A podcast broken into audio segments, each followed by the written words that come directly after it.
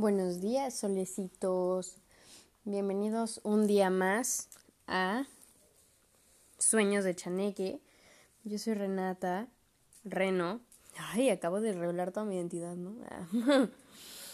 y esto es mi archivo de sueños al que puedo regresar si algún día creo que tengo una premonición o abandonarlo el resto de mi vida o acercarme a mis amigos para que me conozcan un poquito más.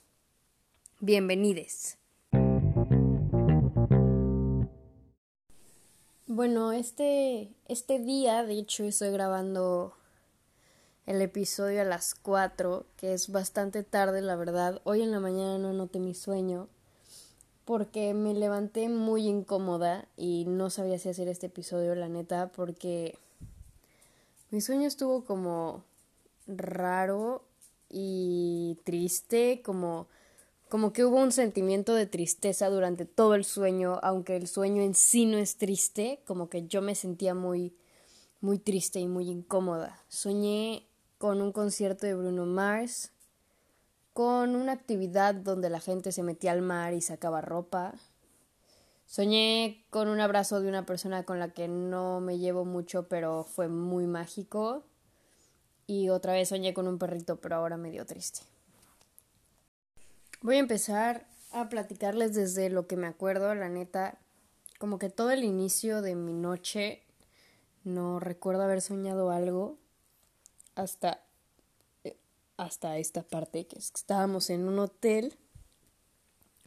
Creo que mi amigo Marino estaba y en este hotel como que le estábamos pasando muy bien, pero yo me sentía muy triste. Como que estaban pasando muchas actividades muy chistosas. Entonces habían como cuartos y en cada cuarto había una actividad distinta, pero como que yo no estaba en ninguna, solo estaba existiendo. Neta, como que yo solo existí durante todo el sueño. Y eh, ah, como que hay una madre en la que estábamos en la playa y había una señora, era como una como una parte activista en contra del fast fashion. Entonces, esta señora agarraba la ropa y decía, "Es que tenemos que luchar por la ropa que ya tenemos y mantenerla y la madre." Entonces agarraba como tres prendas y las aventaba al mar, ¿no? Y la gente se tenía que aventar por las prendas. Ella era ropa gratis, pero te tenías que meter al mar para trabajar por tener tu ropa. Pero nadie participaba más que Aranza. Aranza es una muy amiga mía. Bueno, no sé si muy amiga mía, pero una amiga que aprecio mucho. Y ella estaba ahí agarrando todo porque una ama el mar, dos es súper activista de todo, eh, no come animalitos, es la riata de Aranza. Y ella estaba como agarrando la ropa y yo solo estaba así como, qué raro, como que quería agarrar la ropa y quería participar en la dinámica, pero no, no me sentía como partícipe, ya sabes, como como parte de, del todo. Entonces, solo lo estaba ahí viendo y luego era el momento en el que cada uno de los chavos que estaban ahí, como en esta fiesta, tenía que cantar una canción de Bruno Mars. Y como que cada quien tenía su camerino era todo dentro del hotel, era como el ganso o algo así, no sé bien qué hotel era. Seguro sí, porque si estaba marino, era el ganso, a huevo. Como que siempre los, los ligo. Y habían cuatro camerinos porque eran cuatro personas o cuatro grupos de personas los que iban a hacer como esta fiesta. Y creo que yo le estaba organizando porque yo andaba como, pues viendo qué, qué chingadas, ¿no? Como por dónde iba y así. Y entonces cada, cada persona o cada grupo de personas, porque habían unos chavos que era uno y otras personas eran dos y alguien era uno, pero solo eran al final como cuatro presentaciones. Salían, cantaban, de que la primera que cantaron fue Uptown Funk. y todo súper chido, todo súper padre. Pero estos camerinos eran construidos como de madera y yo los había construido y se los estaba llevando la verga, neta, como que los habían descuidado muchísimo y estaban todos jodidos y yo me ponía bien triste de que todo mi esfuerzo fuera la mierda, como en ese aspecto, porque todo fue un éxito y salió muy bien y la gente bien feliz con las rolas de, de Bruno Mars. Pero como que los camerinos los deshicieron, o sea, Lo dejaron lleno de, de cosas sucias, lo dejaron como abandonado, saben, como descuidado, de que solo no les importó nada del esfuerzo que fue hacer todo más allá del show. Y yo tenía que recoger todo el cagadero. Pero antes de eso, iba a la playa de que bien tristona y estaba Alex. Alex es un amigo que conocí en diciembre apenas. Que la verdad es que a ese güey le agarré mucho cariño. La verdad lo aprecio muchísimo, muchísimo. Es de esas personas que estoy súper agradecida con Dios, el universo, la naturaleza, lo que sea que lo haya puesto en mi camino porque es una persona como muy profunda y muy amable y súper espontánea. De verdad, Alex es como que la descripción o la persona ideal que a mí me gustaría llegar a ser. Entonces, no sé, lo admiro mucho y lo quiero muchísimo, neta, lo amo. Y conviví con él como tres días, si es que. Pero bueno, ahí estaba Alex y se me hizo muy chistoso porque cuando yo llegué a la playa, como que llegué y me sentí segura. O sea, como que con Alex me siento segura, como de ser yo, ya sabes, y de no importa si me siento triste, como que, ah, está bien. Y si estoy feliz, como, ah, también está bien. Entonces llegué y él estaba ahí tirado como en una en una como cobija de que nomás viendo las estrellas y llegaba y me gustaba con él y lo abrazaba y me sentía triste. Y ya me decía como, ah, ¿qué pasó, Reno? No sé qué. Y ya medio le platicaba, pero no sé bien qué le platicaba. Y él me abrazaba y me decía, no porque nos abracemos significa que te gusto o que me gustas o algo así. Y yo, ¿qué? ¿De qué hablas? Esta información me vale verga. Estoy triste y ya.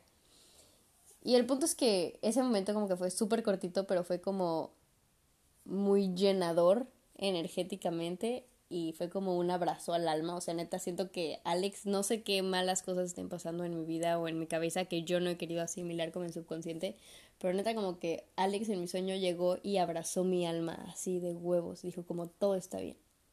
O sea, donde estás ahorita en tu vida estás bien. Las preocupaciones que tienes ahorita se van a ir. O sea, de verdad, everything is going to be okay. Y neta lo sentí como muy profundo. Y después de eso regresé y estaba limpiando pues, medio los camerinos. Y como Marino era uno de los que había cantado, y ese güey sí tenía, con él sí tenía mucha confianza, como que habían dejado muchas cosas sucias. Y dice que habían limpiado. Y yo le echaba así, le pegaba un grito de mamá de Marina, ven a arreglar tu pinche mierda ahorita, que no soy tu pinche chacha, no sé qué. Y entonces llegaba, pero la neta es que en ese Lucosa solo había como un agua de Jamaica y yo me había sentido muy en crisis por el agua de Jamaica. Neta como que en mi sueño yo estaba al borde de la locura del suicidio. Ay, otra vez mis perros están ladri y Pero bueno, llegaba y lo agarraba y me decía como, Reno, ¿qué tienes? Y yo nada, neta, te vale verga, no quiero hablar contigo, me tienes harta, estoy súper enojada contigo. No sé por qué yo estaba tan enojada con Marino. También Marino lo conocí al mismo tiempo que Alex y me cae muy bien igual. No sé qué, qué me llevó a enojarme con Marino, pero me tenía hasta la madre, cagadísima, castrada, emperrada, neta, dije como, neta que este güey vaya y se refunda en lo oscuro de la vida y no me importa, porque estaba muy frustrada con él, como muy enojada.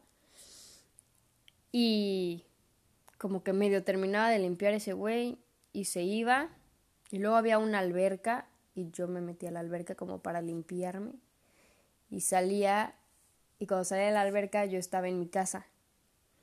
Y estaba en o sea en, en, el garage que el garage pues es abierto es tierrita literal solo como parte del jardín. Y ahí habían tres perros como de esos perros no sé ni cómo se llaman esos perros que que son blancos de pelo chinito que son como genéricos también. Habían tres de esos y uno estaba roto, literalmente estaba roto, como que las costillas, la mitad de las costillas las tenía rotos, como si lo hubieras agarrado por la mitad al perro y lo hubieras girado y se hubiera tronado. Y él andaba caminando así y me acerqué y como que lo quise agarrar, pero ay, sentí que le ay, no, horrible, sentí que le faltaba como parte de él y lo dejé ahí porque estaba estaba como no se estaba desangrando, no se estaba muriendo, no le estaba pasando, solo estaba roto y habían otros dos perros como ahí, como, como que animándolo, no sé. Entonces yo le gritaba a mi mamá que saliera, pero que saliera con... Y, y salía con una servilleta y yo, mamá, con eso no me voy a poder llevar al chucho al veterinario, ¿no? Entonces, como que le salió mi mamá otra vez, pero ahora con una cobija. Y le dije, mamá, es que no nos lo podemos llevar.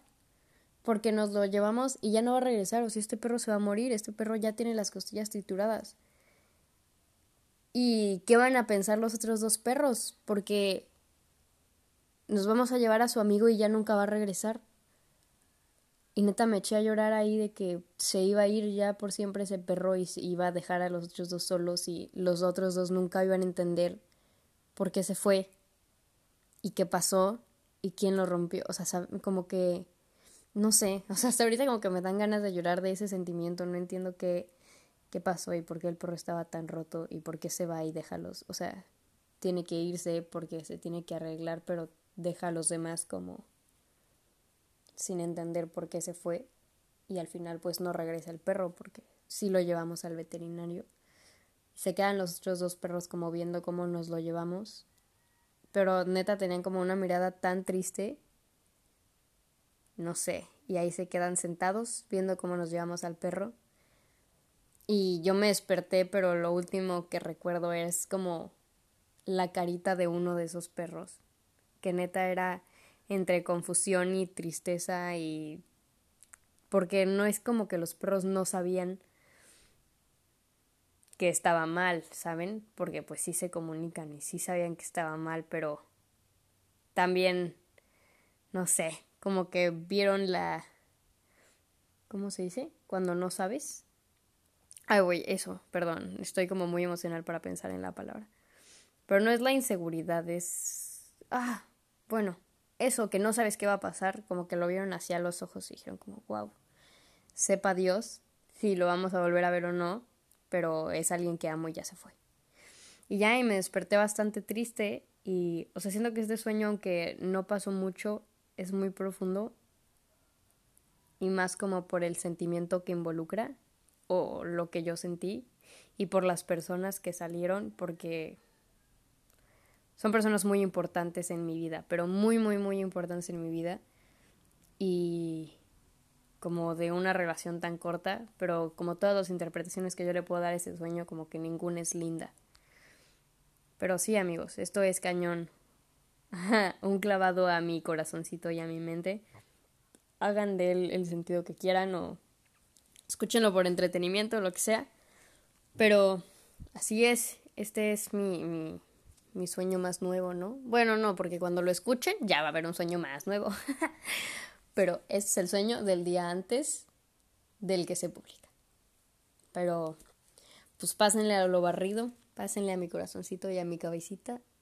Y a los güeyes que salieron en este, en este sueño, nada más, pues les quiero decir que, que los amo con todo mi corazón y que gracias por existir y porque hayamos coincidido en la vida son personas muy especiales para mí y pues siempre los recordaré con mucho cariño. Y bueno, gracias por escuchar una grabación más de mis sueños, de sueños de Chaneque. Los espero mañana. Habrá otro podcast. Ojalá, ojalá no, no olvide mis sueños o no sea de que ay no soñé nada. Pero muy bien, gracias por escucharte, escucharme. Buenas tardes, buenas noches buenas mañanas o la hora que sea. Les quiero. Adiós.